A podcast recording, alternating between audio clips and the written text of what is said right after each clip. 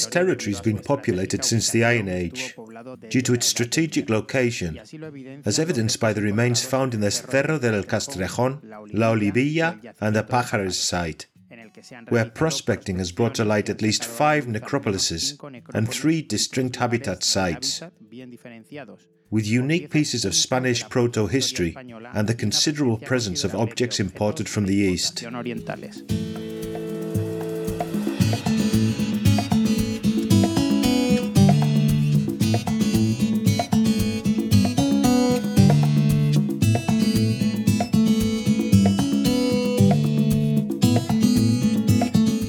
Tourism in Villanueva de la Vera. Smart tourist signs in audio format. The Blue House.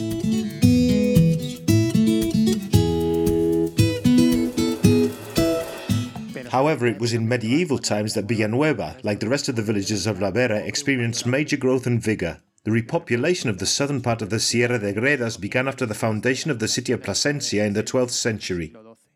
The new inhabitants came from Avila, mixing with the local population who lived in small villages. Villanueva de la Vera was founded between 1452 and 1470, with the merger of the four population centers of Casillas, La Mesa, Curuela, and Salobral, which depended on the city of Plasencia.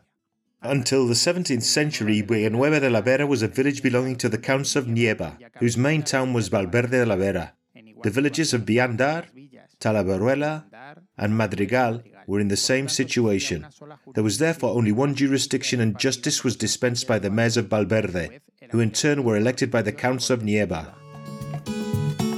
The town of Villanueva gained importance and increased in population, making it the most important village in the lordship of Valverde, which led to the Marquis of Mota and Count of Nieva offering the inhabitants of Villanueva independence from the jurisdiction of Valverde in exchange for 3,500 ducats on the 25th of June 1643.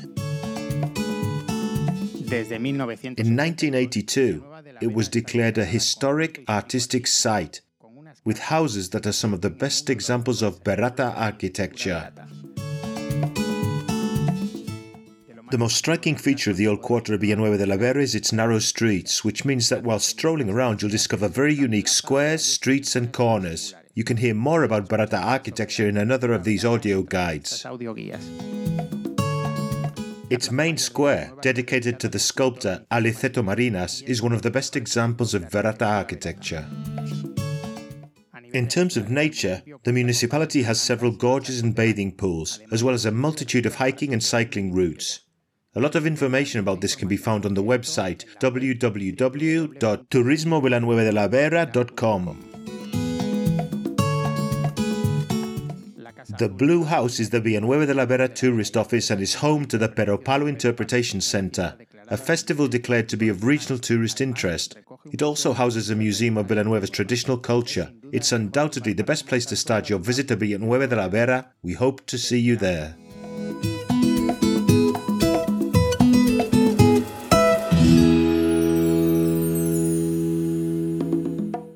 A production for Radio Viajera, financed within the framework of the Project for the Development of Smart Villages of the Government of Extremadura and the European Union with the support of the Villanueva de la Vera Town Council.